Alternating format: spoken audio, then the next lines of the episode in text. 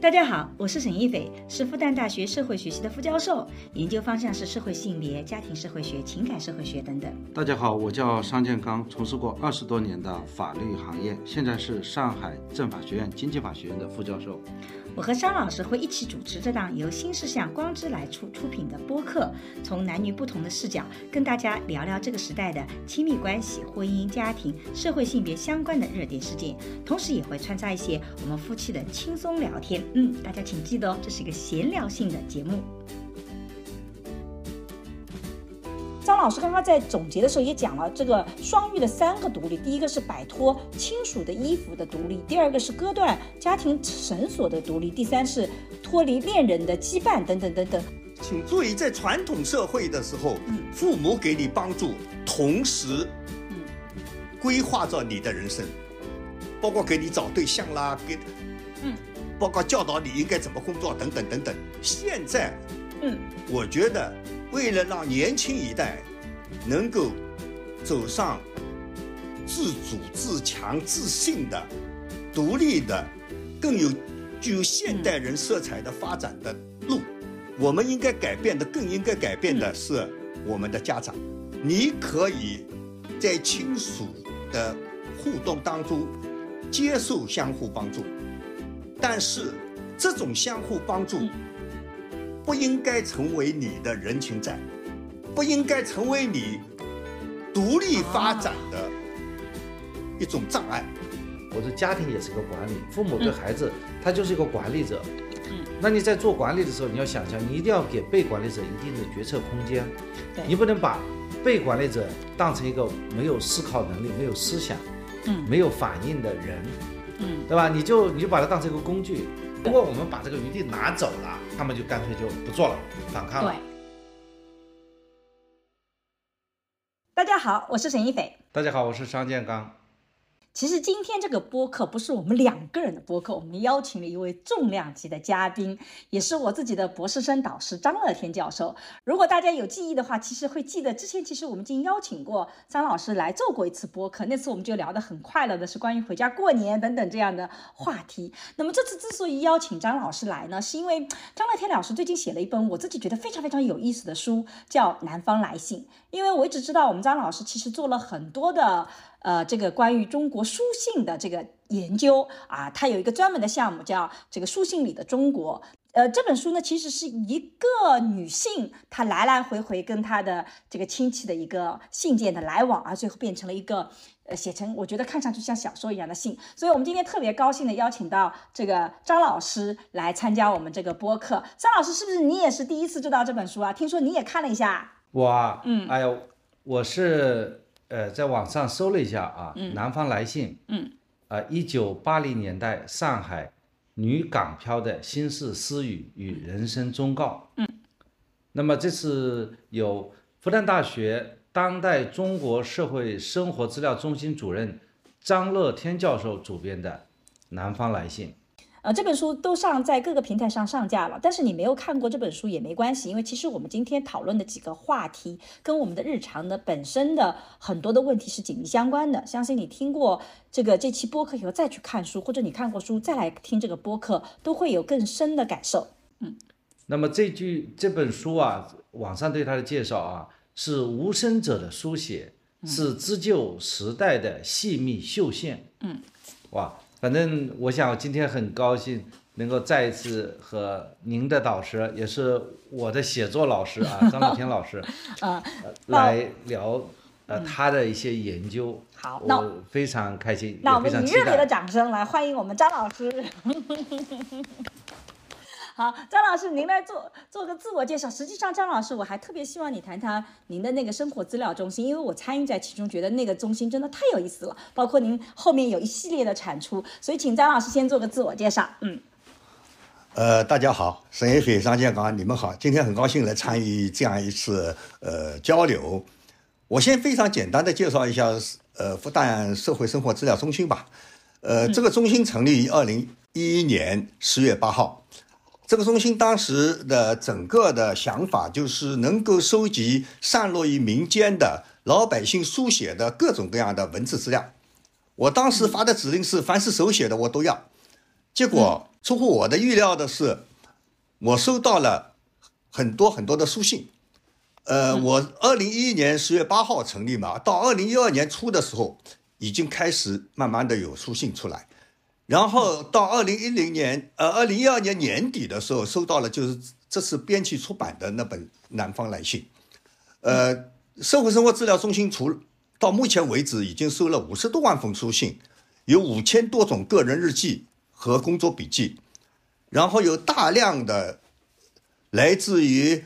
农村基层单位，来自于城市基层单位，以及来自于很多家庭的各种各样的，包括会议记录、个人记录等等的这样的资料，这个资料非常的宝贵，放了一百多个平方都放满了。然后我在这个资料的基础上，二零一六年发起在全世界成立一个当代中国社会生活资料的国际联盟，二零一八年这个联盟成立。那么，在这个联盟的框架下，我们也做了很多学术的交流活动。嗯，那么从某种意义上来说，这次南方来信是为下一步的学术交流提供一个文本的基础。因为这个南方来信，这个女孩的故事，对理解当代中国和中国人有特别的意义。那么，我先介绍这里吧，到这里吧。嗯，其实，呃，我们张老师之前被采访的时候。有一个称呼，这个记者给他了一个名号，很奇怪，不知道张老师喜不喜欢这个称呼，叫什么？呃，寻找垃圾的 收垃圾教授，收解放日报收垃圾，解放日报整 版报道我，把我称为收垃圾教授。对，我还蛮喜欢这个名字的。你喜欢吗？我喜欢，因为这垃圾不是垃圾，这垃圾是宝贵的东西啦。我说到底，现在这垃圾变成什么？变成理解当代中国的非常特殊的一批资料。你想想看，一百二十多平方放满的全部是民间的手写的资料。手写的资料意味着什么？唯一的一份，而且都是老百姓的。你想想看，五十多万封书信，对我们理解当代的中国人有多么重大的意义啊！其他任何资料都无法跟这个资料相比的。我所以还挺喜欢这个词。名字的 桑老师，你听到有这样的一个称呼，我们我的博导收垃圾的那个，你觉得教授你会什么样的感受？嗯，我来纠正一下啊，这个张乐天老师不是收垃圾的教授，是什么？那个那个他是收废纸的教授，收废纸的教授，对对对对，废纸的教授是。呃，复旦还真有一个捡垃圾的教授。啊，是刚刚又被媒体爆出来的，叫捡垃圾的新闻系教授张立奋啊，那个是另外一个教授，嗯，对，收废纸的教授是张乐天。但解放日报那时候好像就是写的是收垃圾吧，张老师是吧？还是收？原来解放日报报道他，但是因为现在出来了一个新的收垃圾的张立奋，我认识，是原来 BBC 的高级记者，现在回到复旦新闻学院，他专门收，就是说，比如拆迁以后啊。就很多就是人家丢掉的，那是啊，哎，是专门收这些东西。啊，我们张老师其实收的很多是民间资料，因为从学术角度讲，这些民间资料是代表老百姓的日常生活。我们在过去做研究的时候，其实特别注重这种史料都是有这种数据啊，或者有政府机构收集啊，等等等等。可是真正在研究里非常重要的其实是日常生活。很多熟悉我的朋友就知道，我自己的研究其实是私人生活的研究，这个也是受到我们张乐天教授的影响，因为我是他学生嘛，所以我们都对日常生活本身。非常感兴趣，我们觉得日常生活本身就具有很大的学术意义。据说现在桑老师，我们也在做什么法律人类学，甚至张乐天老师成了我们桑建刚老师的写作老师，是吧？桑老师，你怎么会想到什么 法律人类学呢？哎，法律人类学，它是一个或者叫或者叫法师呃人类学，嗯，那么它是一个用人类学的视角。来研究法律现象，嗯，因为我想人类学它是没有禁区的，嗯，张乐天老师他去研究当代呃这个生活，嗯。啊，你看呃这个社会资资料中心，这个资资料中心是整理一九四九年中华人民共和国建立以来的各种社会生活资料，嗯，保存并研究当代历史的记忆，构建一个民间组织、地方政府。国内外学术机构的全方位合作体系，嗯，那么这是张天教授的一个研究视角啊，他研究当代中国农民的脚印，嗯，当代中国社会生活资料。那么我觉得这样一种研究方法，同样可以把它视角投射到法律这样一个现象。法律也是生活当中一个一个社会现象嘛。我想研究方法是相通的，研究对象各有不同而已。嗯，这个商建光当时当时找我以后，我很感兴趣。原因在于什么呢？原因在于，特别是改革开放以后啊。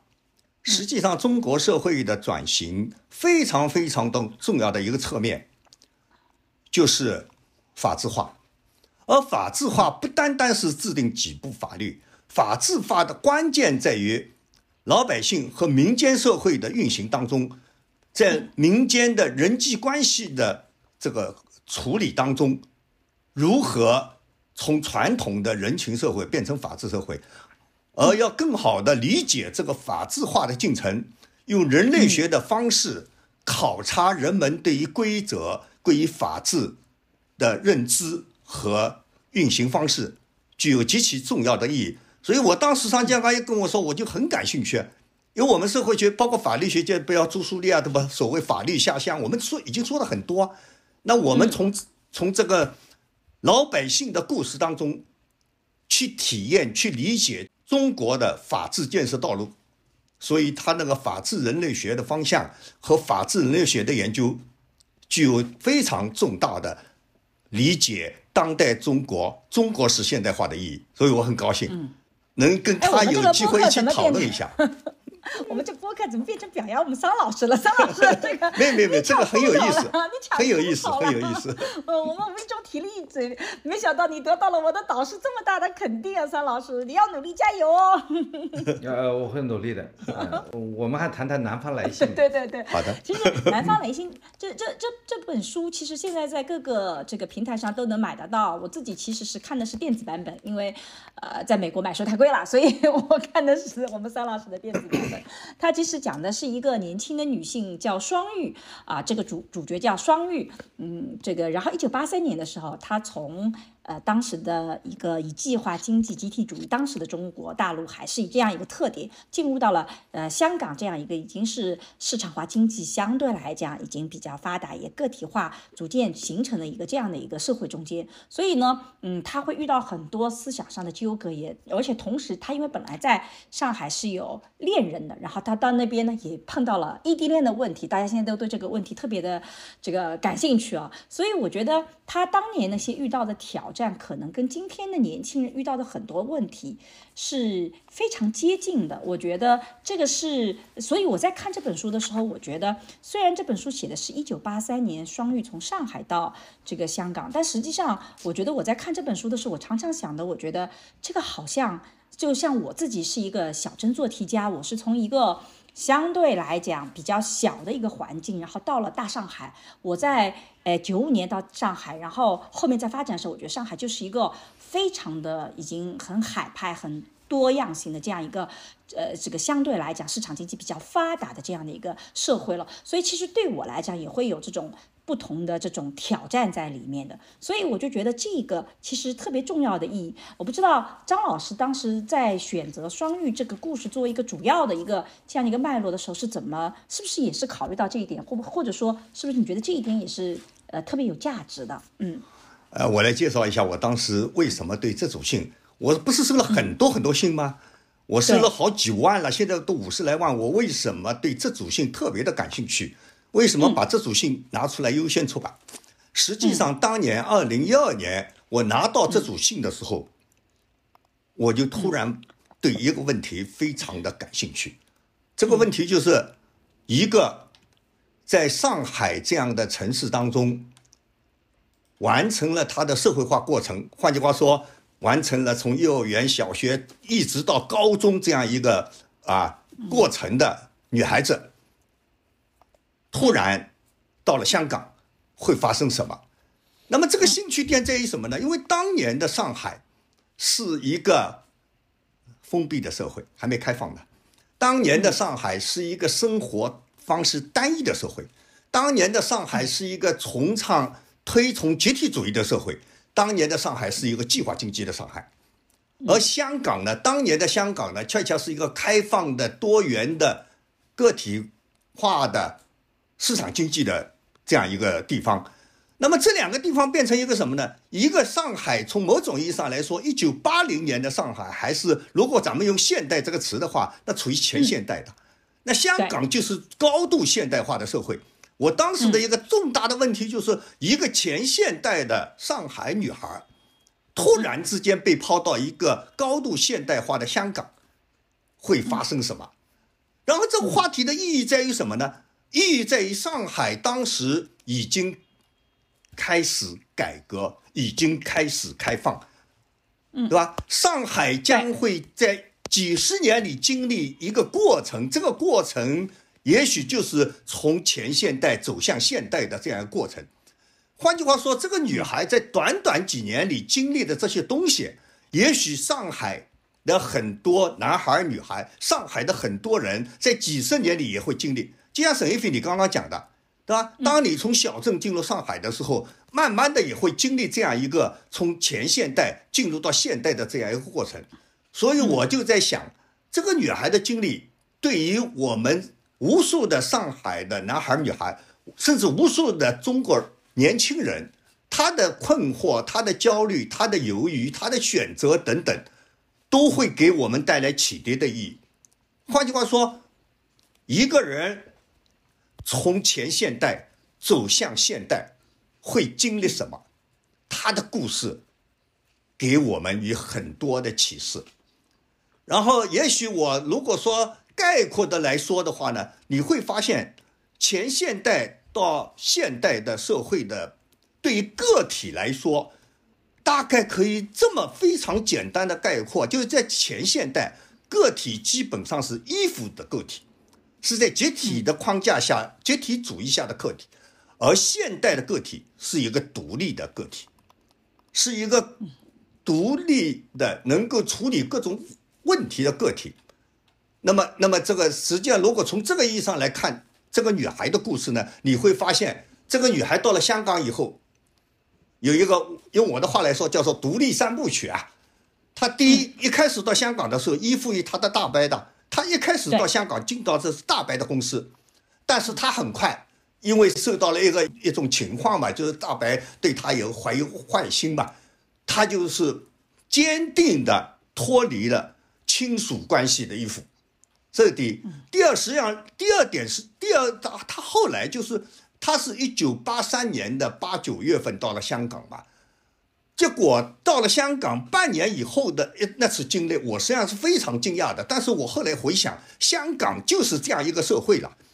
一九八四年的年初，他说我二十多岁的时候，在家里，在香港的家里跟父母在一起过了一个最不愉快的春节，而且春节以后他就决定搬出父母的家，开始独立生活。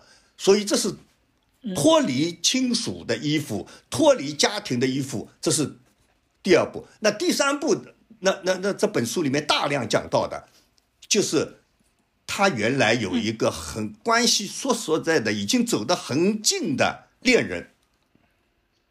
嗯，香到了香港以后，他跟这个恋人的关系之间开始出现矛盾，开始出现问题。然后你会发现，在一个现代社会里的恋。爱是怎么展开的？他是怎么思考的？所以从这些方面来说，那我觉得很有意思。也许我们可以围绕着这些问题慢慢的来谈，对吧？这里面涉及到，呃，那个日常物质生活的独立，对吧？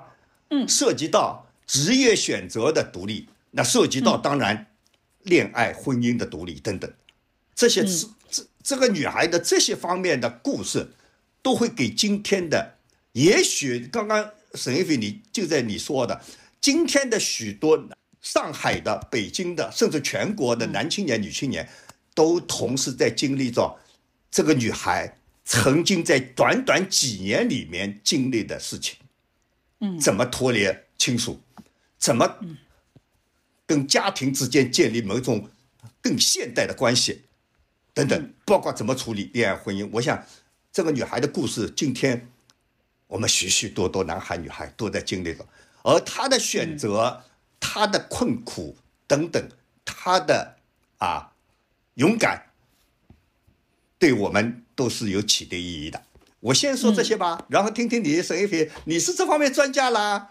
是吧？我我其实我其实看的时候，我就觉得她是一个非常真实的女性形象。她不是那种很高大上的说，呃，我自己比如说呃，这个家里上海有个恋人，我就一定要那个。她一开始是有这个想法的，但是随着时代的变化，包括她生活环境的变化，她出现了非常呃真实的这种犹豫不决。包括他的独立，也不是说一开始我就想要独立，而是一开始他也。无可奈何，他必须要依赖于这个亲戚的帮助。我觉得那是种真实的人生。其实有的时候我们在看网络上很多的小说也好，很多现在的电视剧也好，常常就是一个人一旦想独立，他好像切断所有的这些资源体系，然后他就能独立了。可是这个真的是一个特别虚幻的故事。真实的故事其实不是这样子的，所有的独立都是一步步来的，其实都是要经历很多的困境的。尤其是，嗯，像我从一个小镇过来到一个大城市，其实你都是要经历一个相对自卑的过程。举个例子来讲，我刚到复旦，我在我们当地也是以这个考试，就整个我们整个城市，我是以前三名进复旦的。可是到了复旦以后，我就发现所有人的英文都比我好。我这一开口，我的英文就是土英文，直到现在，我其实对自己英文都没有自信心。也就是说，你其实面对一个更更现代化的城市，你可能第一步你就已经是有这个自卑感，所以那个是需要一点点去做的。其实我一直觉得桑老师好像，我感觉他是从农村来的，但是我就觉得他身上好像没有 类似的自卑感，他就很笃定的，就是。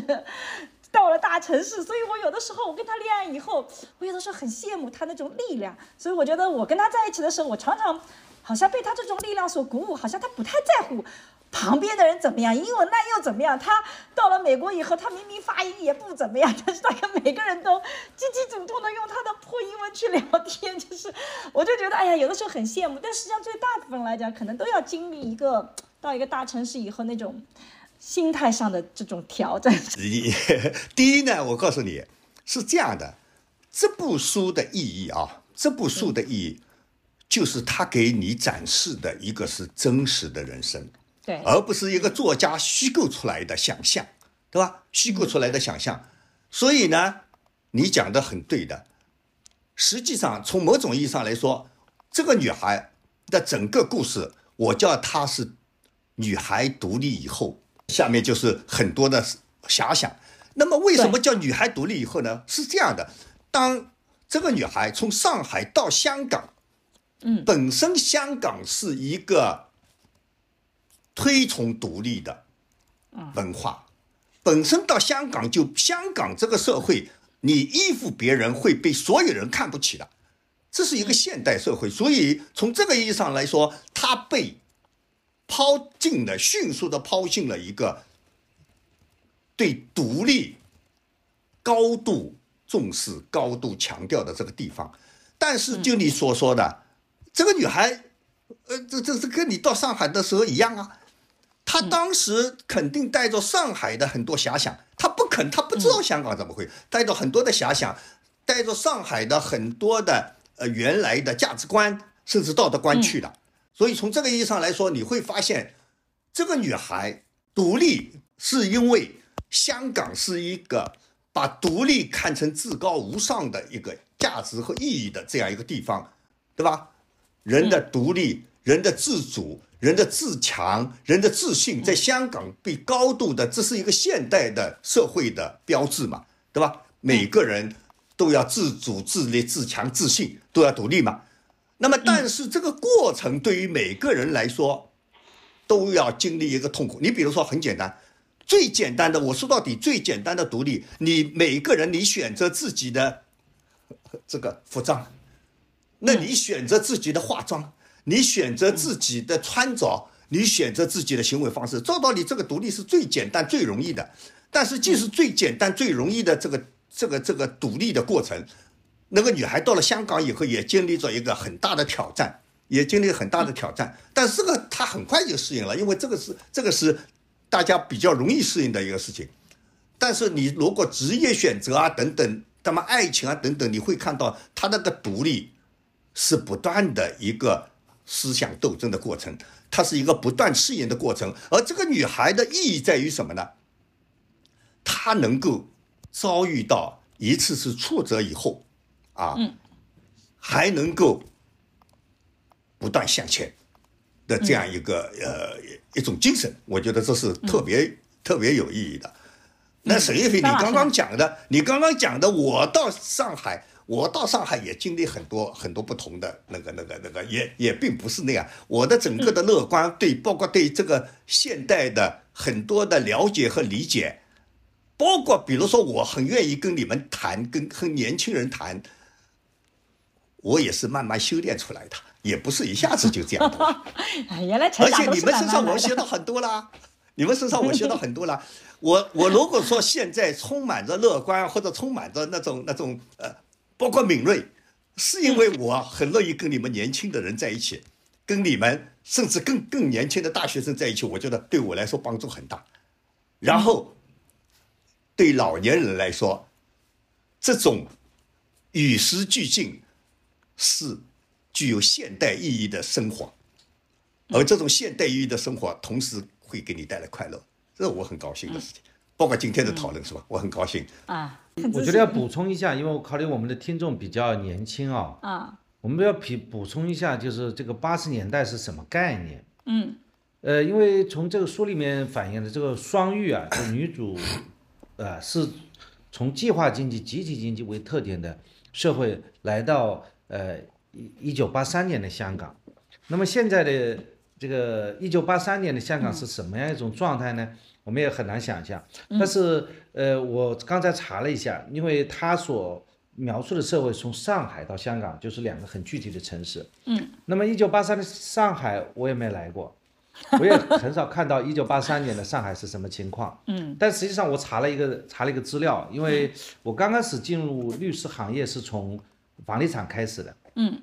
所以呢，呃，我注意到，就是上海的第一块的土地。第一幅的土地出让的时间是一九八八年，嗯，也就是说一九八八年的时候，上海出让了第一幅地块，嗯，那么也就是说土地出让，那实际上是一个呃很好的，呃是一个一个标志性的一个事件呢。当时我在呃刚刚开始，应该是在差不多在九九年的时候参与了呃张江的开发，那个时候我们也看到张江现在的张江应该说是属于市中心的市中心了，嗯，那时候的。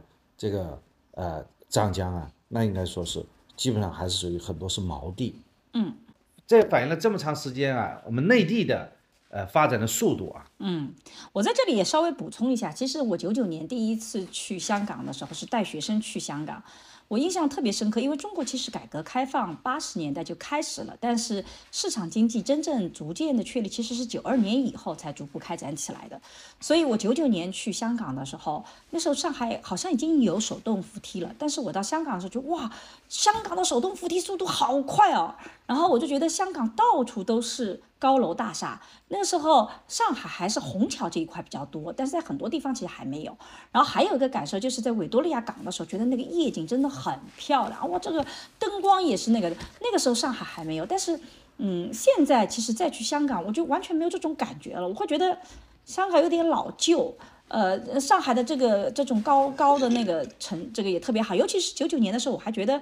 香港的服务特别好，这几年我去香港，感觉服务也不行。所以其实我们现在谈香港的感受跟八十年代不一样。所以我们其实类比的是，就是像我是从一个小镇到上海这种感觉，跟九十年代末到零零年，其实那个感觉我觉得是更接近的。所以大家想象那个香港跟现在还不太一样，但是有比我们因为我们的听众朋友有些跟我们年龄也差不了太多，所以可能也会有感受，对吧？我来介绍一下香当年吧。我来再我我补充介绍几点啊，香港和上海，你比如说我一九八五年正式在复旦大学参加工作，我一九八五年参加工作的工资，第一个月领到的工资是八十六块五毛，嗯，这个女孩高中毕业到香港以后的一个月的工资啊，没有学历的就是高中毕业到香港以后到到大办公室里，一个月的工资。一千五百港币，嗯，对吧？嗯，那个一九八零年代初期的时候，上海几乎所有的物资嗯，都要凭票供应。当时根本就买不到。你比如说，包括布啊，包括这个这个糖啊，包括粮食啊等等，全部是凭票供应的，根本买不到的，对吧？那到了香港以后，那个女孩自己说了，她原来想象的香港多少繁荣，还出乎她的预料，繁荣程度。一九八三年的时候，我们当时穿的还是中山装，还是那个那个那个，比如说蓝色的为主的那种服装，包括军装等等，黄色的军装。但是这个这个其所有的时尚的东西，一九八零年代初期几乎都没有。还有，一九八三年的时候，一九八三年的时候，在上海这片土地上，男女之间的接触。会是有很多的禁忌，所以我们当时有一部非常著名的电影，一九八零年的《庐山恋》，让无数的男女青年 怦然心动。为什么呢？因为电影里面有一个接吻的照片，呃，有一个接吻的镜头。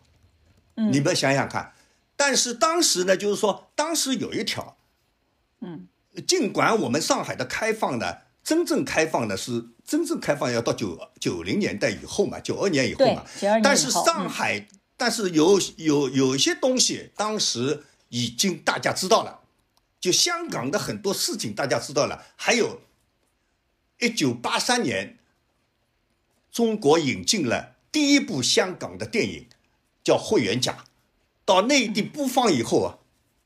所谓的万人空巷，无数的人从《霍元甲》这部电影当中知道了香港，然后无数的人到对到香港，啊，也变成一个啊想象当中的像天堂一样的梦寐以求的去的地方。所以今天这个这个不不能说的了。今天的上海已经跟香港差的不多了。当年的上海跟香港的差别实在太大了，实在太大了。而且当年的，比如陆家嘴。当年的我们是呃呃那个那个复旦的五角场附近等等这些地方都还很多都是农村啊，当年根本压根就没有轿车，就是非常少的人，我反正没坐过轿车，一直没有，所以这个差别非常非常大。我用前现代和现代来来来来做个比较，当时就是说，所以对这个这个女孩到香港以后受到的震撼，实际上远远超出她原来的心理预期。桑老师刚刚想说什么？一九八三年，这个在我们学法律的人的心目中是一个很重要的事件，是吧？为什么？八三年，为什么？中国开始了为期三年的严打，对对对对对对对对 一九三一九八三年九月两号，全国人大常委会通过了关于迅速审判严重危害社会治安的犯罪分子的程序的决定，嗯，以及修改。人民法院组织法的决定，嗯，那么这种一九八三年的严打在上海还发生一个很重要的一个事件，嗯，张老师应该知道当时的事件，几个国家高干的孩子被判处死刑，嗯。对的，对的，这件事情也是让我们看到，就上海和香港之间的巨大的区别，对吧？就是一九八三年这这个事情，上海那个严打，实际上对后来印象很深的，啊，也影响很大的，对，影响很大的。我说到底，一九八三年，我当时在复旦大学，我复旦大学刚刚就是在一九八三年在复旦读研究生。我是这样，复旦大学当时，嗯，沿着那个邯郸路啊，是那种用竹子编织的一，那那那那个一个隔离带，跟邯郸路之间是隔离的。我很清楚的记得，就在复旦大学，当时如果男女同学谈恋爱，很多人就到晚上就到那堵墙边上啊，我们把它叫做恋爱的墙，然后会有什么？会有保卫处的人去赶。这就是一九八三年，嗯，在上海这片土地上的啊故事，它跟香港之间存在着巨大的差异。对。那个时候我也讲了，就是社会老百姓的这个对公正感呢，怎么评价啊？你可能也是比较历史的。比方说，这个这些孩子，上海的书记的孩子，然后依法被惩处，哎，判处死刑的，对，判处死刑，极刑，对吧？这个这样的一个一种力度啊，实际上是呃，让我们啊，就说怎么讲，就是老百姓会有一种感觉，你你不存在官官相护嘛，你你这个社会还至少是这个我们的这个这个这个国家还是就是一视同仁嘛，就是也起到这样的一种一种震慑作用嘛，就觉得老百姓也觉得呃有希望嘛，哈，呃当然呃是不是每每个案子都会处理的像这样，呃会不会呃产生一些这个呃这个左的问题啊？这个可能也实际上后来也有很多的反思嘛。嗯，就是实总而言之，刚才张老师讲，就是我们国家，呃，从呃四九年到现在，也不断的在走向法治化的路程当中，对吧？但总而言之，我们刚才实际上是回顾了，就是这个呃这个女主啊，从上海到香港这段时间，上海和香港当时的情况，我相信我们听众朋友都应该非常理解了，就是当时是呃上海。应该说比香港在经济社会层面上，应该说还是有比较大的一个经济上的发展的差距啊。嗯，那么所以他们就从一个，就像刚才那个女孩子，呃，张老师在复旦大学一个老师，一个月拿八十块钱，他一个月可以拿到一千五百一千五百块港币。那个时候港币应该比 人民币更贵一点啊。对，当时我记得转管转的时候是一比一点，就人民币是一，港币是一点一或一点二。现在其实是不是港币当时就那个嗯。如果拿到上海来，它可还可以有专门的指标给你买当时的紧张的商品，比如说，哎，对和外外汇商品。上海友谊商店，你可以去卖，就是各种，比如说当时的什么电视机啦、收音机啦、录音机啦这些东西，全部要用，呃，单单用人民币不行的，港币是有这样的优惠的。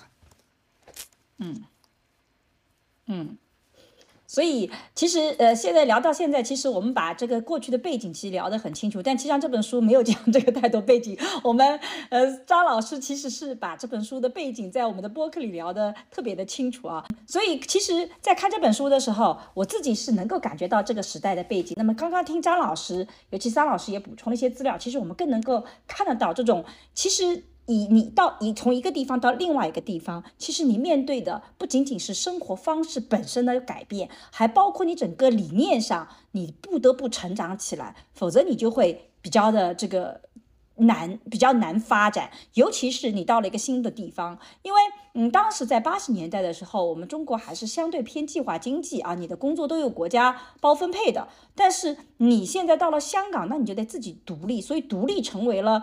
我觉得这个双育，它在那一段时间最最重要的一个人生议题，也就是说，这个独立它是全方位的独立，它不只是在精神理念上独立，而是从现实的社会结构来讲，不会再有人给你这个所谓的分配工作了。而我们在原来可能就是你的婚姻也都会有你的父母啊帮你来安排，然后你这个时候也得跳出来，所以那是个是结构性的独立。所以我在看这本书的时候，我觉得那个独立是个特别重要的议题。所以我也看到张老师刚刚也是，张老师刚刚在总结的时候也讲了这个双育的三个独立：第一个是摆脱亲属的依附的独立，第二个是割断家庭绳索的独立，第三是脱离恋人的羁绊等等等等。我们先讲第一个独立吧，因为我觉得个体在发展的时候，可能第一步你都会有一些其他人的帮助，这个人可能是亲属，也可能是自己的一些呃长辈，或者是。呃，一些有更有资源的年长的人，那这个时候你会发现，可能我们在成长的时候，一开始是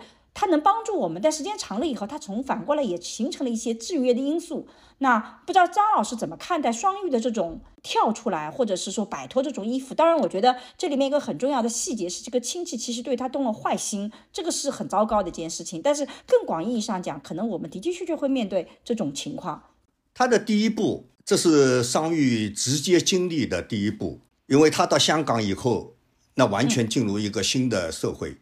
还好啦，他的到香港，嗯，比如说你现在就是一个，就像你突然到上海以后，无数的人离开家庭、离开离开亲属，到了城市以后，那这是中国人很多中国人经历的年轻人经历的事情嘛。那么经历的这个事情嘛。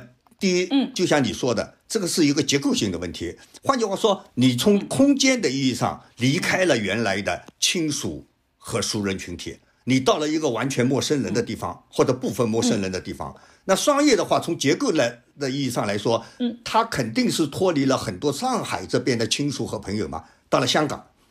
那么这是第一点。第二点呢，嗯，商业的故事、独立的故事，并不是说我们不能够在亲属之间相互帮助，这个帮助是重要的。这个帮助，甚至亲属之间的相互帮助，这是中国人的一个非常重要的特点，因为中国人是讲人情的，讲关系的，也讲相互帮助的。那么这里的独立的含义呢？那相那个这个女孩的经历有点特殊了，这个大伯伯有点过分，是吧？有点过分。但这个大伯伯的故事呢？嗯，这个女孩的故事告诉我们一个什么道理呢？是你可以在亲属的。互动当中，接受相互帮助，但是这种相互帮助不应该成为你的人情债，不应该成为你独立发展的一种障碍。但是请注意这件事情，嗯，呃，那个双月的事情，实际上在我们现在这边大陆这边到处发生的，就很多人帮了你的忙，他实际上帮忙背后有一个人情的。这样一个绳索，让你觉得很难办，所以核心和关键的一点在于互助、互动，但是不应该妨碍你的自主、自立和自强，这是一个一个一个点。哎。哎，这个我觉得特别有意思，因为很多年前有一个我参与的这个一个社会讨论，讲一个嗯男孩子，他就控诉他父母对他的控制，因为他觉得他也是出国留学，然后到每个地方，他妈都会给他父母都会给他介绍一个。这个亲戚或者是朋友，比如说他到这个地方去留学，然后就这个地方有个大姨，然后就告诉他你到大姨家去拜访一下，然后你能够跟他就连上关系。然后他到另外一个地方去读研究生，他妈又给他介绍了一个他们的战友，说哎那个人也可以帮到你。然后这个男孩子就以这种就觉得你父母总是在找人在监控我，然后总是在。这个有各种各样的限制我，所以你是这个是有问题的，所以来控诉他父母。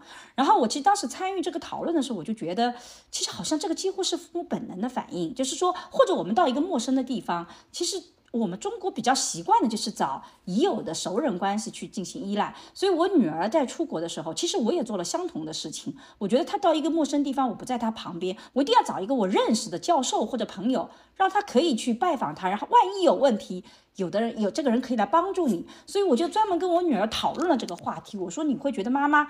是在找人监控你吗？就因为从父母来讲，你到一个地方，你一个人都不认识，我也没有那个。我如果有这个能力，我还是很想帮助你的。我很感谢的是说，我女儿觉得挺好的。她跟我讲说，你有 可以给我介绍，我蛮好的。就是你不要要求我，必须必须每个月去一次啊，或者是这样。你只要不要有这些要求就可以了。我说我只要求你去拜访一次，连上关系就可以，剩下的你根据你的需求来走。所以其实这个对今天的年轻人来讲。张老师刚刚讲到的很重要一点，就是说，其实我们是需要别人帮助的，但他并不一定是人情债。就我们如果能更有以平和的心态去看的话，他其实既能帮到你，但同时也不会说一定形成。呃，这里面就是我刚刚讲的这一点之外，实际上这他的故事对于我们有重要的启发意义的另外一点在于，就是你刚刚讲的，这是你的行为方式。换句话说，嗯，他这个嗯亲属甚至父母。对于子女的帮助，嗯，对于子女的支持，包括物质上的，包括情感上的，这实际上我一直说的是中国人的一个行为方式的特点。但是，当我们从传统社会走向现代社会的时候，这种帮助的模式发生了一个核心的变化。请注意，在传统社会的时候，嗯，父母给你帮助，同时，嗯。规划着你的人生，包括给你找对象啦，给，嗯，包括教导你应该怎么工作等等等等，对吧？现在，嗯，我觉得，为了让年轻一代能够走上自主、自强、自信的、独立的、更有具有现代人色彩的发展的路，我们应该改变的，更应该改变的是。我们的家长，我们的家长包括我们自己。换句话说，你应该提供的帮助是无私的，你帮助不应该附加的最重要的一点是，且不说回报不回报，咱们不说回报，对吧？帮助应该不求回报的，否则会给被帮助带来。你不要包括你帮助女儿，你如果说，哎呀，你要让女儿今后孝顺，那那给女儿带来无数的这个沉重的压力，压力不求回报这是第一。但是单单做到不求回报是不够的，就是帮助，嗯，还不应该附加你对他的人生的，嗯，明的或者暗的支配。我为什么讲暗的支配呢？我说到底，我看到很多家长，比如说让他好好的读书，他实际上有暗暗的知道什么呢？嗯，他要通过某种方式来约束他的，或者规范他的父母规范他的人生的道路。这种暗的约束也不应该有。嗯，我们现在应该越来越意识到，当年轻人慢慢长大，当我们的小孩慢慢长大以后，我们应该创造一种环境，创造一种机会，让他独立的选择，让他更开放、更自由的独立的选择自己的人生道路。我这这这这里面非常核心的一个、一个点。所以从个人来说有一个点，从那个帮助者来说也有一个点，我觉得这个很重要。这是现代性社会，但是我觉得我很遗憾的话，现在很多的父母，我们这边的很多的父母都没有意识到这一点，都没有意识到这一点。我觉得这个也，我自己做父母的研究，我就觉得，因为父母也是生活在具象的社会里的，他不太可能说是因为呃，就是说时代变化了，他就马上能跟得上，因为父母有的时候就是落后于时代的。就是嗯，有的时候是因为我跟张呃，我跟张老师，我们都做社会学，所以我们会更多的关注年轻人，所以我们的理念会跟上。但实际上，如果是呃一般的父母的话，他其实很难跟上现代的那个。所以我觉得做子女的其实也是要有这个心态。有的时候父母有些想法，其实也也要理解他，就是说，但是你自己其实我我自己觉得双语比较好的是，他有自己主观能动性，他自己努力去跳出来。他是做了一些行动的，而不只是抱怨，所以这个行动性其实要比抱怨是更能对你人生带来好处的。这里面我补充一点，尤其桑老师就是说，呃，年轻人或者年轻人之间，父母跟年轻人之间，或者亲属跟年轻人之间，刚刚讲到的更具有现代性风格的一种方式，怎么才能够形成？这里面有非常核心的一个模式。用我的话来说，我们要学会创造一种平等的、开诚公布的对话机制。对话和交流非常重要，这一点我们大家都要努力。这一点实际上我们包括《南方来信》这个书里面，我们可以给我们很多启发的。嗯。哎，这一点我觉得我们桑老师最近特别有感受，因为我到了美国以后，我们桑老师就是那个主动去找朋友的。然后我最近发现，其实他走了，我最近交往的朋友也是他的朋友，就我昨天去见的朋友也是他的朋友，邀请我出去呃见个面什么的，是他的朋友，再让我认识新的朋友。所以我就觉得桑老师有点像家长一样，他很不放心我在这里，所以先帮你把朋友圈给你先去搞一搞。然后我觉得，嗯，如果我没有这种反抗意识的话，我觉得。其实还挺好的，但如果我内心里觉得说，凭什么我的人生要跟你的朋友去交往？可能我自己就会就是失去很多的资源体系。但实际上，他的朋友虽然是做法律的，跟我这个没有关系，但是他引荐了，也是一个做社会学的一个伯克利的教授。结果我们几个人就聊得特别的开心。所以，而且我觉得桑老师是属于那种呃，家人到哪里就要给他安排好认识的人。好像他最近跟女儿也是沟通的特别好。桑老师来分享一下你在这一块里关于独立。和朋友这种亲抚亲这种依附关系的这种平衡吧。呃，我觉得表面上来看，好像是三者三方或者更多方的关系。嗯。好像是这个，嗯，这个家长对孩子，呃，以及这个家长的这个朋友三方的关系，其实不是，这还是个两方关系。就说孩子对于这个外面的那个所谓的求助方，他只是一个。怎么说呢？他只是一个一个对象而已。嗯，真正的关系还是父母和孩子之间的这个两方的关系。嗯，如果父母和孩子沟通的好，孩子是很愿意去求助父母提供的支持的。嗯父母孩子不愿意去所谓的去拜访父母所指定的朋友，根本原因是和孩子和父母之间的关系不好。对，这个非常孩子是为了嗯对抗父母，嗯他觉得父母在控制他，所以不愿意去拜访父母给他安排的这些资源。啊。那你我最近是怎么跟女儿怎么最近跟女儿搞的关系这么好呢？啊，搞得我都有点我妒忌了。女儿沈一菲现在什么事情，都沈一菲，我支持你我支持一下你的问题。嗯是这样的，父母跟子女之间的关系，核心在于父母，在于父母怎么处理，在于父母怎么想，在于父母对，怎么行为方式。所以上健刚如果可以进一步介绍一下，怎么创造一种父母和子女之间的和谐的、平等的、自然的，甚至带来快乐和幸福的沟通。但我也得强调一下，这个是在你的孩子经济独立之前。一旦孩子经济独立，关系就倒置了。在我们的研究里，孩子一旦经济独立，在亲子关系里，这个核心的力量就握在了这个孩子手上。孩子不改变，亲子关系无法改变。但是在孩子没有经济独立之前，这个核心关系，这个父母还是有比较大的一个把控权的。所以大家要珍惜。我们张老师最近跟女儿关系搞得可好了，很好，我女儿最近在找实习单位嘛，原来为了找实习的事情，我也跟她说了，很多的工作需要靠自己去努力，自己去学习，找工作的过程，查找资料、投简历、写自我简介，准备简历都需要靠自己去完成，不能靠啊、外面去呃付费购买，甚至找人协助，这自己能力成长的过程。那么他也接受了。那在这种情况下，他接接下来找实习单位就显得特别的艰难，忙头了很多。这个时候，当他把这个矛盾在给到我的时候，我也说，哎，你要不把你的简历给我看一下？嗯，我发现他简历做得很好，我也的确很满意，客观上比原来提高了很多啊。嗯那么，另外呢，他我说你把你求职信，其中一方的求职信也拿给我看看，我觉得他写的几乎是呃接近完美，所以我也给他很很好的一个表扬。嗯，我觉得肯定孩子的努力也是第一步吧，就是说我们、呃我说哎你你你非常优秀。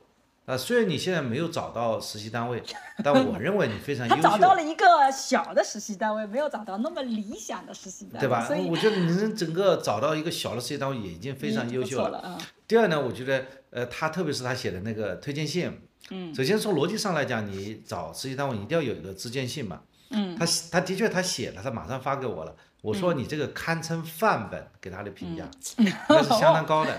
嗯那么这种情况下，我就把他的简介和他的自我介自我的那个呃自荐信呢，就发给了一些朋友，一些朋友也对他表示认可。那么这样的话，呃，我也帮他去找一些我的呃的资源体系。嗯。然后呢，我先跟资源体系打好招呼，然后再建一个群。嗯。因为我知道有一个问题是，如果说我把他的呃微信推给那个推荐人，甚至说把推荐人的微信推给他，他去加那个推荐人的这个微信，说不定人家也拒绝接受。所以我干脆建一个小群，那么呃让他们呃建立联系。那么这个时候，呃，我觉得我没有呃去教孩子怎么去做事儿，而是说我实际上是给他力所能及的支撑。呃，我没有说啊，你这个时候你该该怎么样啊？呃，你该再去呃每天刷简刷网站去找简历啊，应该投多投啊，怎么怎么样？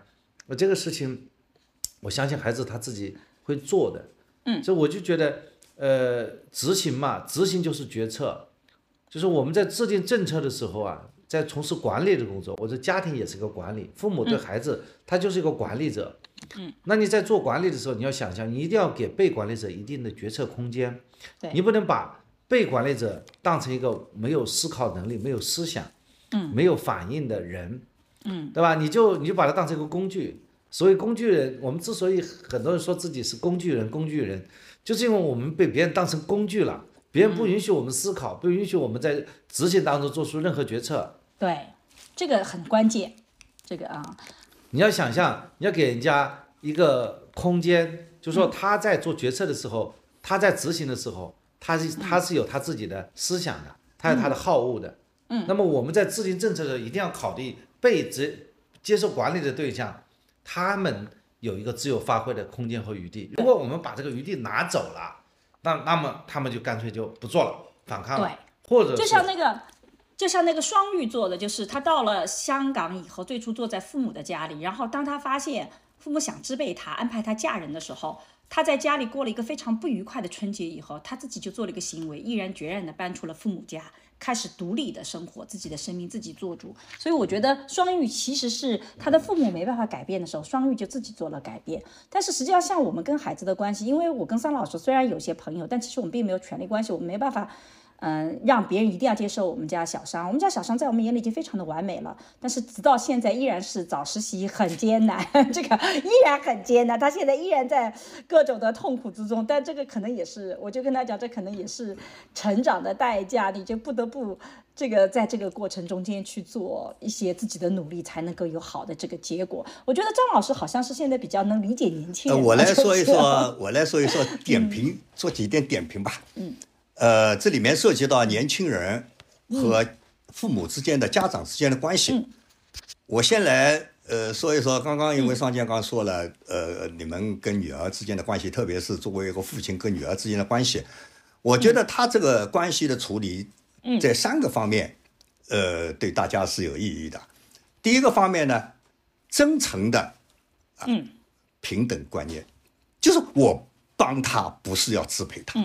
对吧？我帮他，因为他还年轻，嗯，在人生的道路上，有人互相帮助，有人帮忙是有意义的。但是这个一定是真诚的、平等的对待，这是第一。第二呢，鼓励优秀，就是这个、这个、这个，就是说你要帮也帮得起啊，你不能变成你小孩不能躺在我身上，就是鼓励独立的成为优秀的一份子。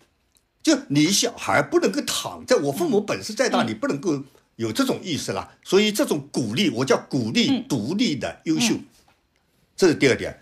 第三点呢，鼓励自主努力，就是我帮你只是帮到一定的限度，只是帮到一定的尺寸上。嗯，但真正的行为，真正的走出去要靠你自己。而且，父母对孩子的这个发展。充满信心，甚至在父母的心里，即使孩子碰到点挫折，也是人生道路的，嗯，这个重要一步，对他也是有意义的。这是我我我商建刚刚刚说了以后，我想到的几点，我觉得对大家都有重要的意义。那么咱们再回到南方来信，呃，商业跟他父母之间的关系，我觉得商业对他跟他父母之间的关系，对我们的重要启迪呢。是商业本身的行为方式，就是说，当父母帮助商业到了香港，到了那个以后，那父母给他很多帮助。第一，嗯，你会发现他即使搬出来，你如果再读信读下去，第一，他即使搬出来，他仍旧跟父母保持到良好的关系了。后面还有还有记载，这是第一。第二呢，他非常强调的一点就是父母。不能支配，然后如果父母一定要支配的时候，他采取了比较强硬的措施。那我觉得也没办法。你如果父母一定要支配你，那我我我会对年轻人说：你们学商业吧。这 个这个，你父母一定要支配你，你的父母一定要给你讨找一个老婆，一定要让你接受。那那你怎么办？那我觉得这个没办法，这是父母的问题，这是父母的问题。那么这是第二点，第三点呢？我觉得商业特别。值得我们今天的年轻人反思的一点，就是他出去以后，仍然充满着信心的走着人生的道路。他不是离开了父母以后他就无所适从了，他依然是一个迎着困难能够不断的向前的女孩，对吧？而且很很重要的一点，他到一个完全陌生的地方，他实际上很孤独。在这种孤独的背景下，他能够不断的学习，不断的想方设法。你们如果看看信的话，你会发现，他才一年多，在一年多时间里，近两年的时间里，他做了很多很多事情，他做了很多很多的努力。而这种，对于年轻人，我觉得是有意义的。换句话说，啥时候你都不要躺平啦。躺平对幸福生活没有太多的意义，是吧？嗯嗯，对。但是我觉得，嗯，张老师刚刚讲的这个年轻人这一点，我觉得特别好的一点就是，其实我们对抗父母，并不意味着跟父母关系决裂。我觉得有的时候我们会很容易走向极端，要么就是我就只能听父母的，要么我就跟他决裂。其实我们摆脱有些底线说清楚，并不意味着我跟他关系决裂。我可以有些底线守住了，但是我日常对你的关心或什么样，我依然可以做，我依然可以告诉你说，我其实并不愿意来跟你有关系的这个恶化。但是有些是我的底线，其实这个也是需要互相的去不断的讨价还价，让别人能意识到这个是你的底线。所以我觉得双玉其实是比较聪，在这一点上是比较聪明的。也就是说，就像张老师讲了，你在后面的信里可以看到，他其实在日常。里面还是会跟父母保持好的沟通，但你一谈到这个核心的问题，他有非常坚定的说这个是我的底线是不行的。所以我就觉得，嗯，很多时候，当然除了一些特殊的，你的父母就是控制欲望特别强，你不得不以这个这个整个罐子全部砸碎的方式去做。但实际上有的时候并不意味着。所以你刚刚讲的，实际上我们跟父母的关系当中，甚至更广泛的来说，更亲属的这个关系当中，有一个东西，有一个东西非常重要。我把它称作叫底线意识，你自己啊，你自己想想明白，嗯，你的底线在哪里？就这条底线，嗯，你对不能被突破的。但底线意识并不意味着决裂，对吧？在底线之上，人就可以良好的交往，人就可以互相帮助，对吧？人就可以共同的创造快乐。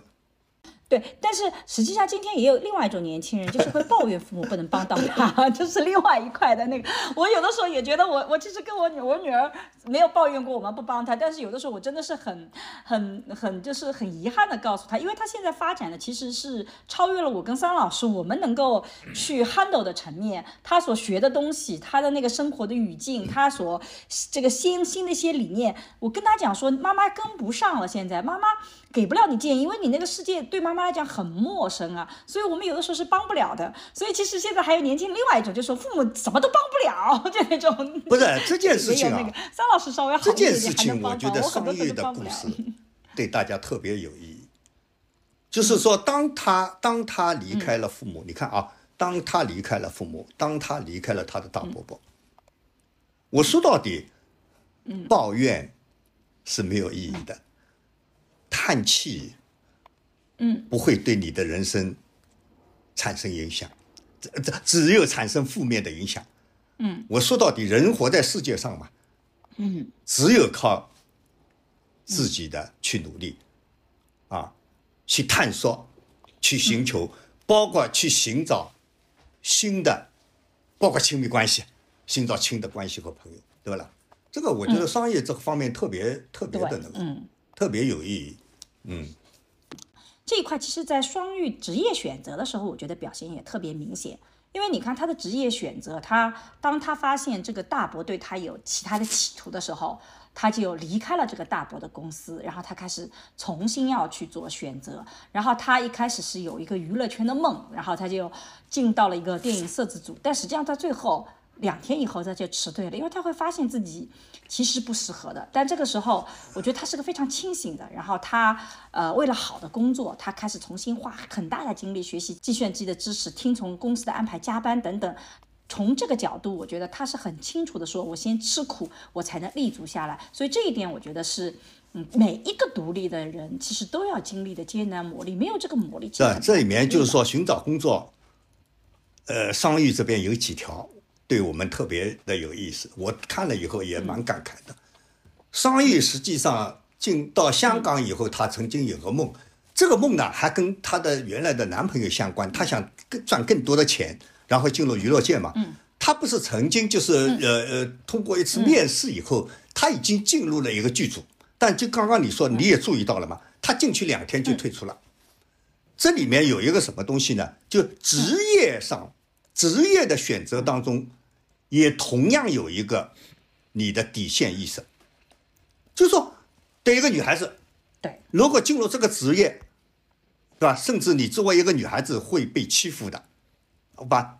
呃，这个会被骚扰的，你接受不接受？对吧？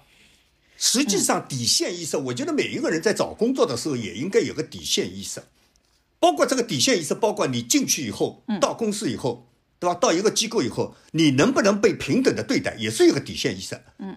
这个是这个是我觉得一个方面，我们要琢磨琢磨的。你得有一个，当然也许底线意识你不能立得太高啊，你不能 你你开始的时候必须忍耐一些事情，这也是另外一个故事。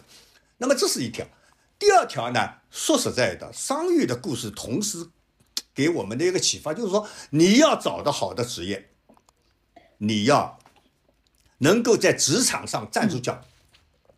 两条，一条你要努力。第二条，你要智慧的努力。什么叫智慧的努力呢？你要寻找，你要好好的想一想啊，在目前的这个情况下，嗯，什么样的知识，什么样的技能是更有希望的？同时呢，你要自己琢磨一下，嗯，我这个人什么样的特点，对吧？什么样的可能性是能够在职场上？发挥的更好的，嗯，用我的话来说，就是我们要努力，但是努力不是死啃，不是傻乎乎的，只是啊不睡觉。努力，我们要智慧的努力。这个我水平我一直说的完，我们做学问也一样了，大学教授也一样了。你要做一个好的学者要努力，但是你不是傻乎乎的，每天十二点钟、一点钟、两点钟不睡觉了，对吧？你要智慧的努力。那么我觉得商誉这个事情呢。实际上给我们这个理念提供了一个呃，他的实践的方案，对吧？各种尝试，嗯，来体验自己，来观察这个社会，嗯，然后一旦你优秀，一旦你找准了社会的某一个点，你一定会，嗯，咱们不说成功吧，一定会能够找到你一个。啊，比较适合你的职业的。这一块我们桑老师很有话讲的，我觉得桑老师才是这一块的专业。我其实对自己的职业选择常常是稀里糊涂的，走到哪里算哪里，呃，开心就好。桑老师相对来讲更有规划一点点，而且桑老师这几年我觉得做一个特别重要的事情，就是给很多的年轻人做一些职业的规划。当然主要是法律行业啊更多一点，但我觉得，呃，年轻的时候其实有人能帮助你在这块的把把关，其实还是挺重要的。桑老师是吧？你这个做这个事情做的很乐呵嘛，嗯。对这个张老师刚才讲的特别好，就是这个怎么去帮人也是很重要的一个能力啊，怎么助人也是个能力。从自己的角度来考虑啊，嗯，这个你既要助人，也要让接受呃帮助的人愉快的接受，这好像也是提出了一个要求啊。嗯，就好不是说一个有善意好意。啊，那就可以不顾一些方式方法啊，方式方法也很重要。嗯，张老师，我觉得看到你这个南方来信，有点感觉像傅雷家书那种 款式啊。这个它也是两个人的一个书信，所以你这个南方来信是一方一方的来信，就像傅雷家书一样，只是一方写个写写给另外一方信，还是他们之间互接互相的这个通信的？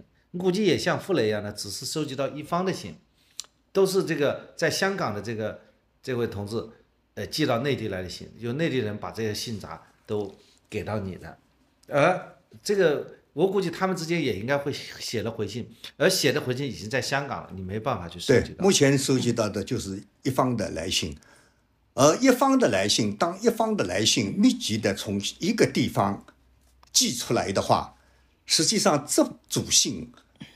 对于书信的写作者以及书信的生存环境的了解和理解，会有特殊的意义。如果我们我们我有的时候拿到的是双方的来信，那双方的来信的话，可能会有更另外的不同的解读方式。那么，所以这组来信呢，我们可以解读的是，嗯，这位香港的女孩在香港两年多时间里的。整个的生存状态。那么你看到看到这样的呃一个信的话，呃，你你你能感你你能感受到，就是像我们现在的我们现在的，比方说，呃，我们现在人已经不不去写信了，就是这种书信的这样一种呃一种表达方式，已经从我们的现代生活当中啊已经退出了，基本上退出历史舞台。啊，我我跟沈老师基本上不写信，我们想跟他聊就聊个天，就录个视频，对不对？但是但是，桑老这桑老师、张老师这两位，我其实特别怀念写信的那个时代，因为我们家里保留着呃呃桑老师以前写给我的信，呃，我写给你的信在哪里？我写给你的信都被你爸给搞掉了，好像是吧？反正你写给我的很多信我都保留着，我就觉得。有的时候跟三老师吵架的时候，重新拿出信来看看，依然是会很感动的。我觉得，因为信它是一个，呃，就是当时写信会有个延迟，就是我这封信过去，你可能回的是我上封信，但是，嗯，很多时候信里面你能看到人在爱一个人的时候，他的文笔他就会变得特别好，他有很多流露出来的真情实感。而那个是随着时间的流逝，它会越来越浓稠的。所以我一直觉得写信是一个，而且很多东西你日常表达不太好，比如我们桑老师日常绝对不会说我爱你这种话，但他在信里可能就会委婉的表达，我觉得你是有哪些好的。所以我觉得写信是一个特别浪漫的事情，但是现在人不写信了，真的好遗憾。桑老师，要不我们今年异地恋开始？哎，我来说一说 写信的好有意义吧。好了，我觉得写信我还到。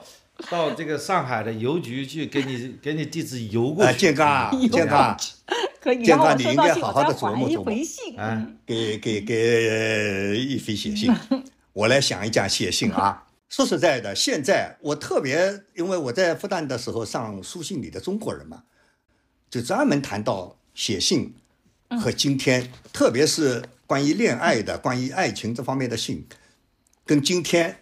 不写信之间的重要的区别，我说写信啊，实际上，嗯，给写信者，包括读信者，一个难得的机会。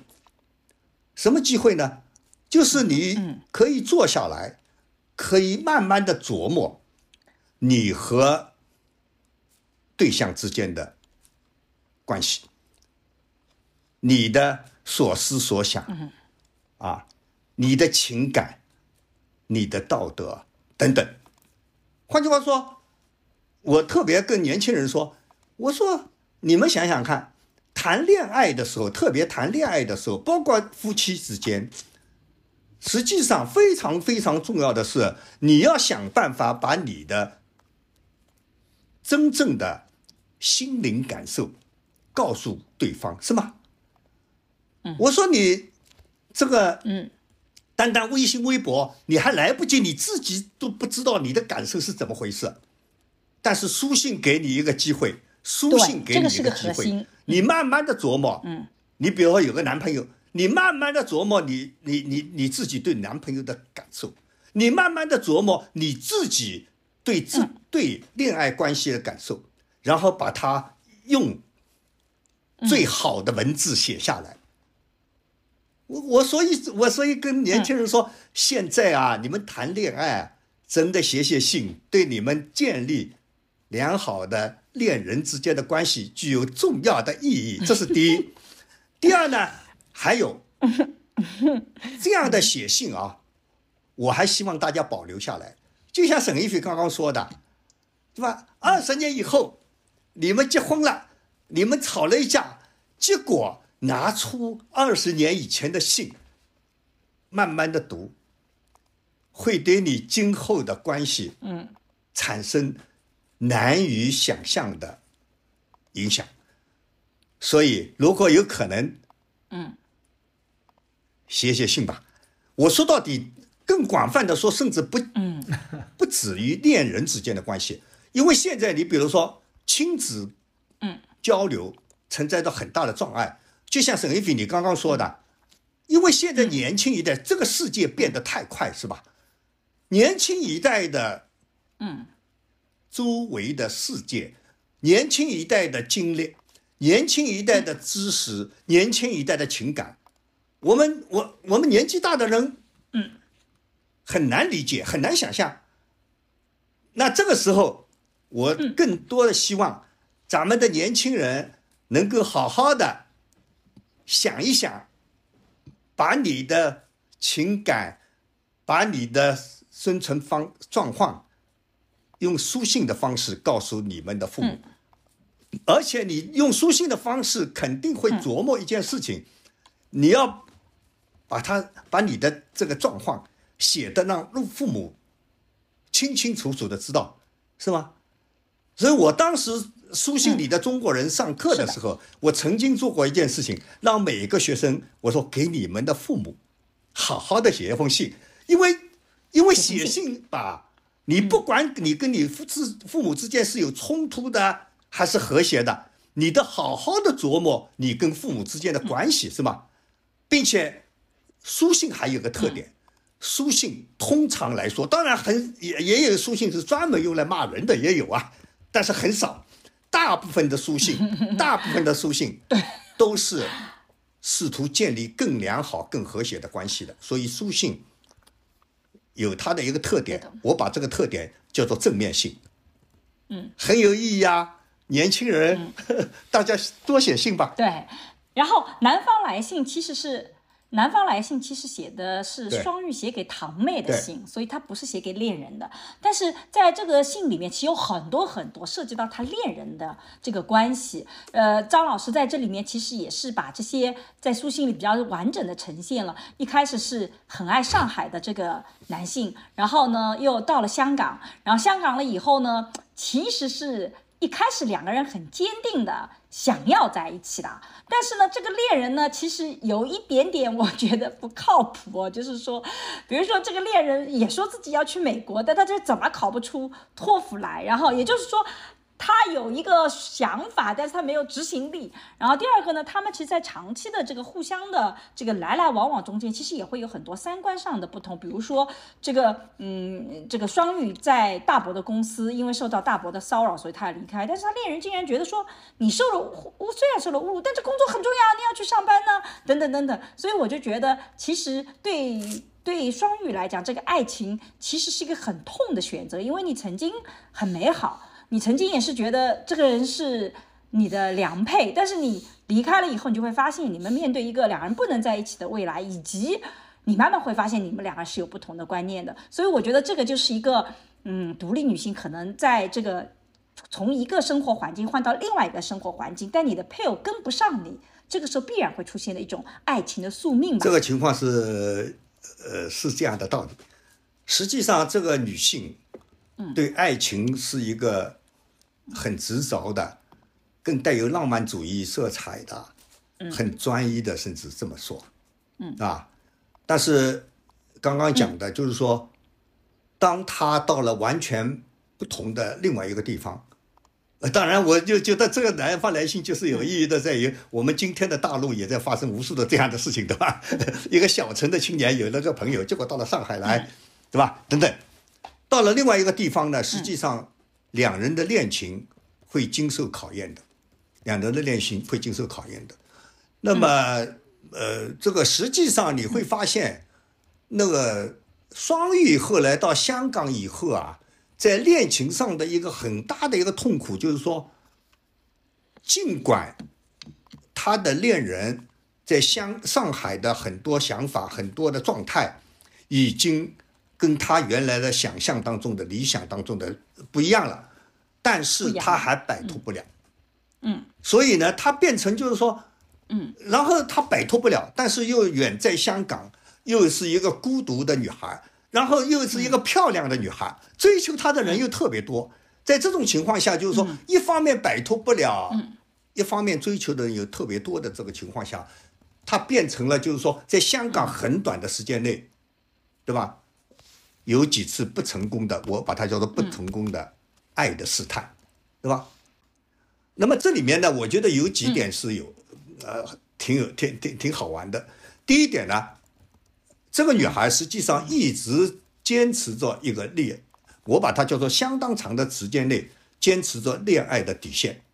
那这是当年的故事啊，这是当年的故事。嗯，就是，嗯，这是第一。第二呢，就是说。包包括他他呃，包括这个这个女性对于一个女性对性关系的那个那个那个底线嘛，他他实际上在相当长的时间内一直在坚持的。那么这是这是第一点，第二点呢，实际上我在琢磨着，就是说他那边没有断，甚至你看一年多以后，他还想着，哎呀，嗯，我都赶快回去跟他结婚了。你你都很难，就是，然后呢，这边呢又有几个人似乎从某种意义上来说，给他消解消解孤独当中的那种那种消解孤独吧。那么这是怎么回事呢？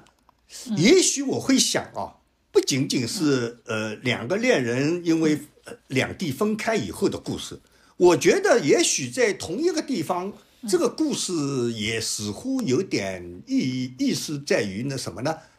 就是恋爱当中，恋人之间怎么保持一种爱的这个这个关系和相对的独立性，就是相对的独立性。然后这个这个，假如说爱的关系走到一定的程度，也许会走向结婚。但是没结婚之前，是否可以保持相对的独立性？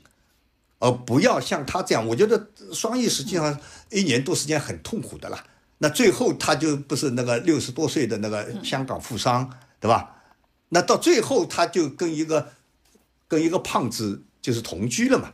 我觉得这个这个这个就是跟跟他就是没有在恋爱过程当中保持一个独立女性的这个状态，还存在着某种关系，让他的。恋爱关系变得特别的纠缠，特别的，呃，嗯，变成伤人的一件事情。也许我不知道这个，我听听你的想法，我不知道。其实。在我们的研究里，其实，在我们的研究里，爱情的革命是九零后才真正开始的。我们七零后、八零后，或者是更早的这个，像双应该是六零后的这个一代，其实要跳出五零后的这一代，要跳出爱情的这种逻辑体系，这个太艰难了。因为对他们来讲，他们已经是在，因为对当时的五零后来讲，他们其实经历了个巨大的爱情的转变，从一个包办婚姻的走向一个自由恋爱的婚姻。所以那个自由恋爱本身还在。初期的探索阶段，你要跟今天的独立的爱情去匹配，它是有难度的。但是它那个转变其实已经非常巨大，所以我在双玉身上看到的是对于这种转变的力量，而不是说去简单去批判他，他怎么还能有这样的传统的想法？这是因为他已经跟他那一代有很大的改变。你不能要求一个人就是从五零后一下就跳到九零后，他已经从五零后其实跳到了七零后、八零后，因为到了香港，这个理念已经是。领先了几十年了，但是这一块的的确确是最缓慢的，因为人们对亲密关系的渴望，它不仅仅是来自于所谓的外部条件，也有内生性的。对于双鱼来讲，到一个新的地方，他其实更渴望有爱情的这个依托和一个寄托的，所以我觉得这点对他来讲是重要的，这也是他一直很难做决定的一个原因，因为。嗯，曾经有的那种信任关系和依恋关系，他要在短时间内解决，真的是挺痛苦的。所以我觉得双鱼里面有他的很多的成就，也有很大他的痛苦。这个是一个痛苦的成长的，有所成就，但同时也会有很多痛苦的一个故事。但我觉得这个很有呃，我很同意你的这个观点。如果你去读再认真读双鱼的信，嗯，你会发现，实际上双鱼甚至在当时还。很保守的上海，都是一个极其开放的女孩。嗯，刚刚那个商家刚讲了，那我们都呃过来都清楚啊。一九八三年，我们曾经有过国家层面的非常严厉的这个严打行动。我说到底，严打实际上当时你现在看看都没什么的。当时作为流氓罪，甚至高干子弟被枪毙的。但是你看看双叶。当时一九八三年的时候，商业跟建军之间的关系已经到了非常先锋的地步，所以从这个意义上来说，商业当年在上海就是一个先锋青年。但是，即使上海这样的先锋青年到香港以后的那段恋情的曲折故事，我觉得前人的故事可以为我们后人提供一些很多的反思。就是这个反思的核心在于，嗯，每一个男男的和女的都会经历恋爱啊，都会经历这这样的过程吧，嗯，什么样的过程才能让恋爱不成为一种毒药，而成为一种欢乐？也许这是一个核心的考量，核心的考量。也许从双玉的身上，呃，也许个人读的双玉的故事可以给出个人不同的回答。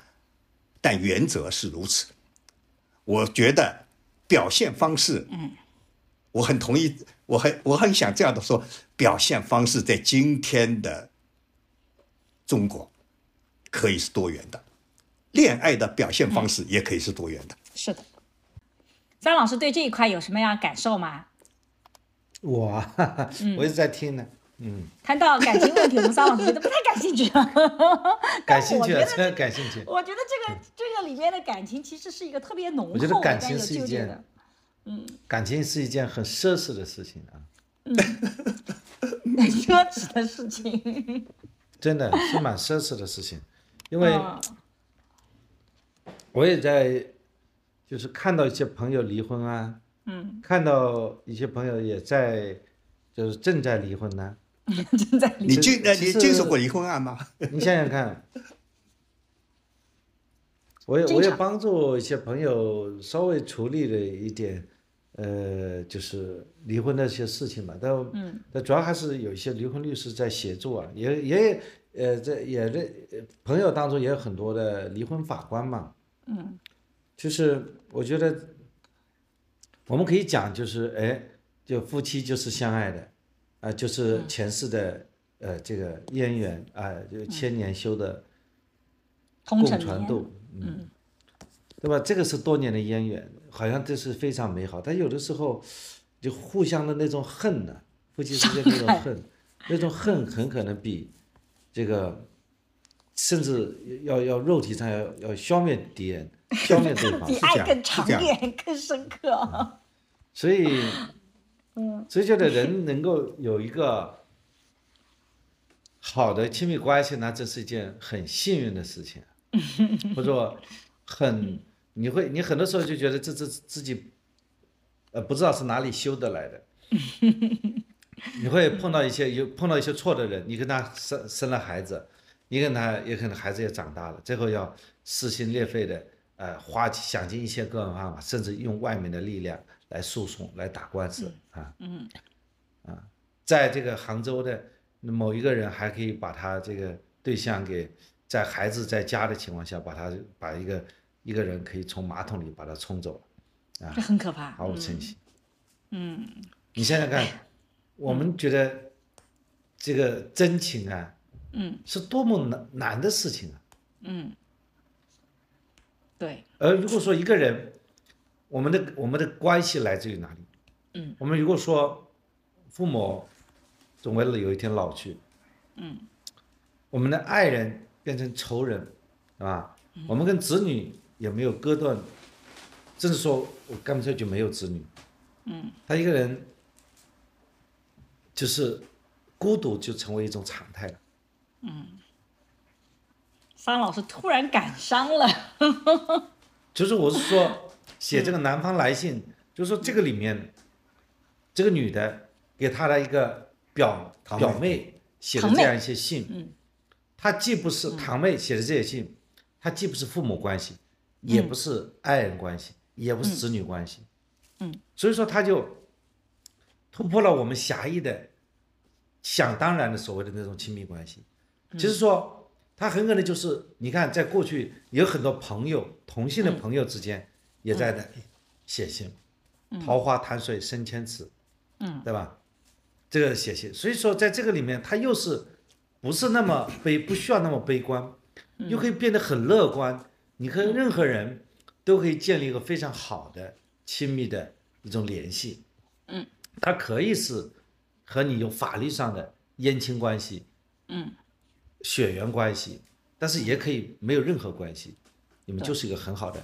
志趣相投的朋友，所以最后的时候，其实我们回到最后一点，就是我觉得这个信里特别有意思的点是，虽然在亲密关系受挫了，但是他有很多的成就感，其实是依靠物质的，他的独立很多时候是呈现在。物质方面，比如说他开始到了香港，他开始选择化妆的技术啊，然后穿着的选择啊，然后也会购买时尚的物品啊，等等等等啊，他还学着那个语言，你会发现他有一些很实在的东西去找他他可以立足的地方。其实我自己以前老有人说年轻人不要爱慕虚荣，然后不要买那种，呃，很很昂贵的东西，但实际上我觉得。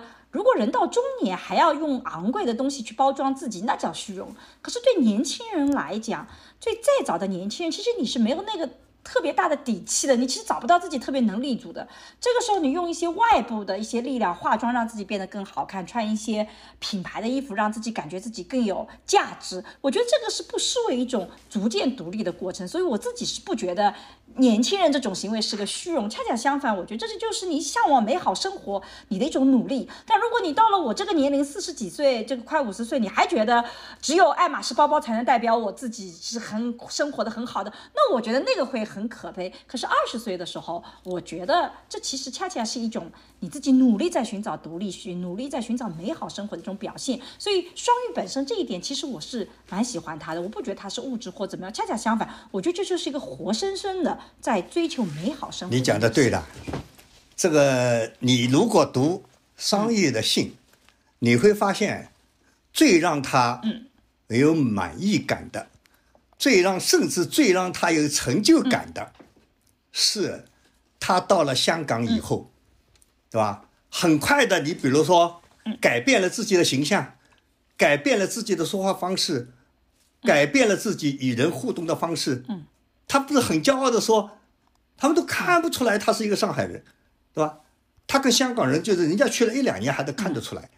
包括他自己学会了化妆，学会了选衣服，他这种政治满意，你你讲的对的。实际上，独立的女性也许独立的人。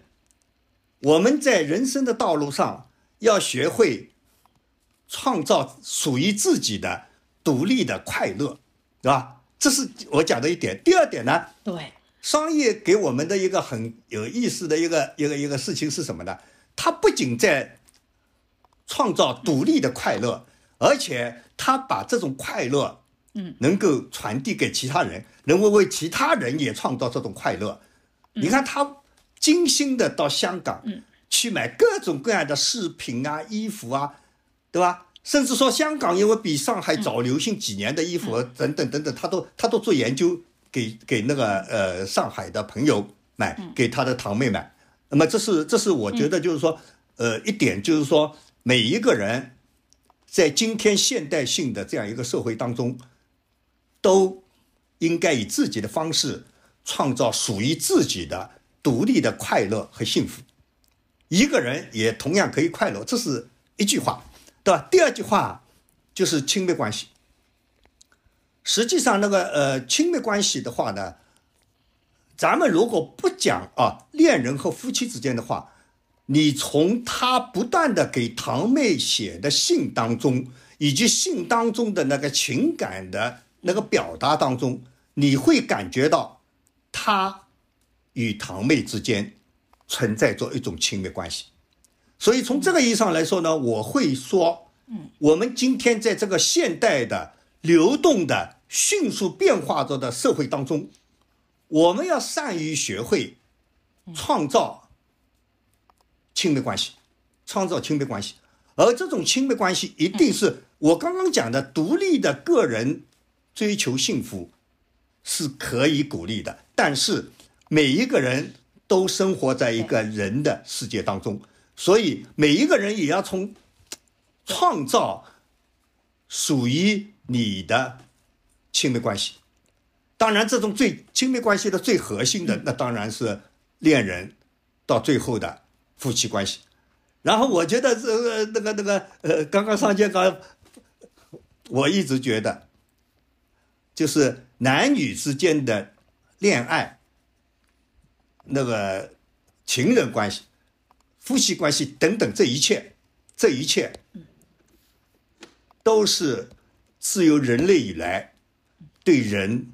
影响最大的关系，对每一个人的生命影响最大的关系。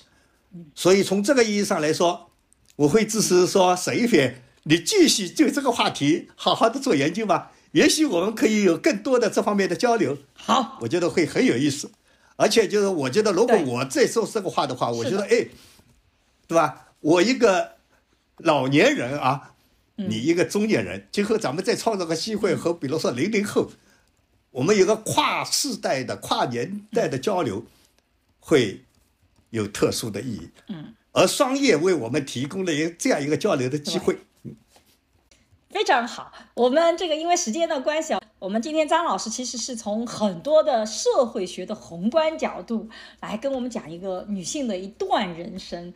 然后，如果大家有兴趣的话，也可以去看这本书，叫《南方来信》。然后最后的时候，请呃我们的商老师来做一个总结吧。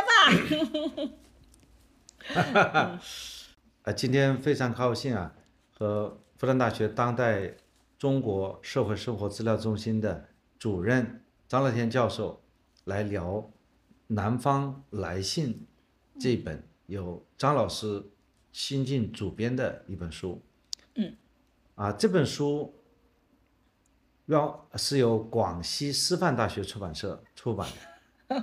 你不要搞得那么广告好不好？我们对播客做个总结，你这太广告了。我们其实就是我导师出了本书，我觉得很不错，想跟大家分享一下。我们可没有收出版社的钱。出版这就广告嘛？这不算广告。对吧？嗯嗯，说它是哪里出版，这是个事实啊。啊，好的。那么从整个学术的概念来讲，这本书叫非虚构作品，这个非虚构作品，所以实际上是这是有上海少女、香港沉浮，嗯啊，香港上海双城通信。嗯，我就想起了《甜蜜蜜》这个片子，其实跟《甜蜜蜜》有很多像的地方。对他觉得，我也刚才想，就是有他很多的一种一种亲近感，因为最好的小说，最好的故事，嗯，就是现实嘛，呃，通常讲，对吧？说某一个呃故事啊，现实小说都没有它精彩，你把现实搬进小说，它就是一个最好的小说。嗯，我想这个。张老师很感谢他创建了这样一个呃社会生活资料中心，嗯，他实际上也是在书写我们当代人的记忆。我们用一个记录时间的纬度来记录和表达，嗯，这本书呃我们实际上是把一九八三年到八五年这段时间的一个历史让它再现了，它是属于当代。呃，社会生活的一部分，也是当代民间啊历史的这样一部分，嗯，有它很重要的学术价值。同时呢，它对我们当代的生活也是有启迪的。怎么样从一个集体主义为主的社会，来转变成一个个体独立的个体化的社会？从一个计划经济的社会转变成一个市场经济的这个社会，人在不同的。这个社会当中生存，它有什么样的一种表现？嗯，我想，呃，我们这个值得去拿这本书来看啊。它既是一个呃类似于像小说一样的，是个故事，同时呢，它也是一个人类学的呃学术的著作。那么和呃刚老刚才张老师还有沈老师的这个对谈当中啊，我也们也呃。想到了，就是怎么样去，呃，构建这个亲密关系。我说，亲密关系对我们自己的幸福感有起到一个多么重要的一种意义。我想今天的呃聊天是有启发的。欢迎，呃，再次欢迎张乐天老师是第二次来到沈一斐的播客，呃，分享他的最新的著作。我们也期待下一次和张乐天老师再一次，呃，选择一个话题进行聊天。每一次呃聊天都让我，呃，就是有一种如沐春风。现在虽然是已经到了冬季啊，外面已经比较冷了，但是我都会有一种哎，就是觉得在人类学家啊，在张老师人类学家，还有沈一斐人类学者的这样一个啊一个对聊当中，我就感觉呃什么样的就是在社会生活当中贴近自然，亲近自然。一切好像又又变得，呃，又是有那么的温馨哦，有这样一种感觉，所以非常高兴啊，呃，就和两位的对谈。好，张老师最后有什么对我们的听众朋友有什么说的吗？就是最后也再总结一下。哎呀，我们如果有机会去好好的读一下《南方来信》，让《南方来信》的双月的故事。成为我们理解自己、理解我们的周边的社会，理解我们这个时代的很好的一面镜子。这种理解也许会对你有一点点的启迪，只要有一点点的启迪，我在这里表示对你的祝贺，因为任何来自于他人的启迪，都会为你创造美丽的、快乐的、幸福的人生有重要的意义。嗯，谢谢沈一飞和建刚。很高兴，我们继续，今后有机会继续再聊。嗯，其实我自己是到最后的时候特别想跟大家讲，因为人生如果你所有的经历都要自己去经历才能体验，其实人生很短暂，你是很难有那么丰富的经历。同样的，如果人生所有的经验都是自己去碰壁，自己去。去必须走弯路才能够得到这些经验，那你的人生也会特别的曲折。这就是为什么我很喜欢看小说，很喜欢看各种各样的，尤其是纪实类的这些作品。我就觉得通过别人的故事，其实可以增加我自己的体验；通过别人的故事，也可以长我自己的经验。所以我就觉得这就是读书的意义。呃，虽然有的时候我们没有办法这个到各个地方去看，但是通过书籍，我们可以知道各个地方的不同。同样的，我们对于人类的多样性，可能只能看到身边的样本，但是通过书籍，我们可以知道前的人是怎么样的，现代人是怎么样子的，这个这个地方的人是怎样子的，那个地方的人是这样的。我觉得书籍就是拓开我们人生经历的这样的一种特别好的一个一个载体，而且能让我们有从别人的人生里找到自己的情感，找到自己的故事，同样也增加自己的经验。所以这就是为什么我就一直比较推荐大家应该要多读书，尤其像张老师这本《南方来信》，它是一本既非虚构类的小说，所以这里的故事非常的真实，它不是那种虚构出来的。但你可以看到每个人在。成长的过程中有他的不容易，有他的坚守，也有他迷茫的时候。我觉得那个是非常给人力量的。所以最后也感谢我们张老师来参加我们今天的播客啊，谢谢谢谢，我们期待下次再见，再见再见再见，拜拜。大家好，我是沈一斐。那在过去的几年里，其实我做了很多的课程，想要帮助大家系统的学习爱情啊、性啊、性别啊，以及怎么去做沟通的内容。所以呢，在公众号“光之来处”，你可以找到社会学的爱情思维课、沈一斐的性教育课、沈一斐二零二一聊性别等等这样的课程啊。你在这个公众号上还可以找到运用心中的 CP 和重新认识你这样的情感沟通的桌游。哎，我在过去的岁月里，其实特别希望能。能够通过系统的知识，通过一些实践性的方法，能帮助大家在亲密关系里面成长起来，能帮助大家的自我变得越来越好，生活越来越幸福。那么，如果大家想要了解一些诶有关家庭教育的相关视频和内容呢，可以在视频平台搜索沈一斐和桑建刚，我们一起来聊聊那些育儿难题。好了，今天的播客就到这里，谢谢你的收听，我们下期再见。下期再见。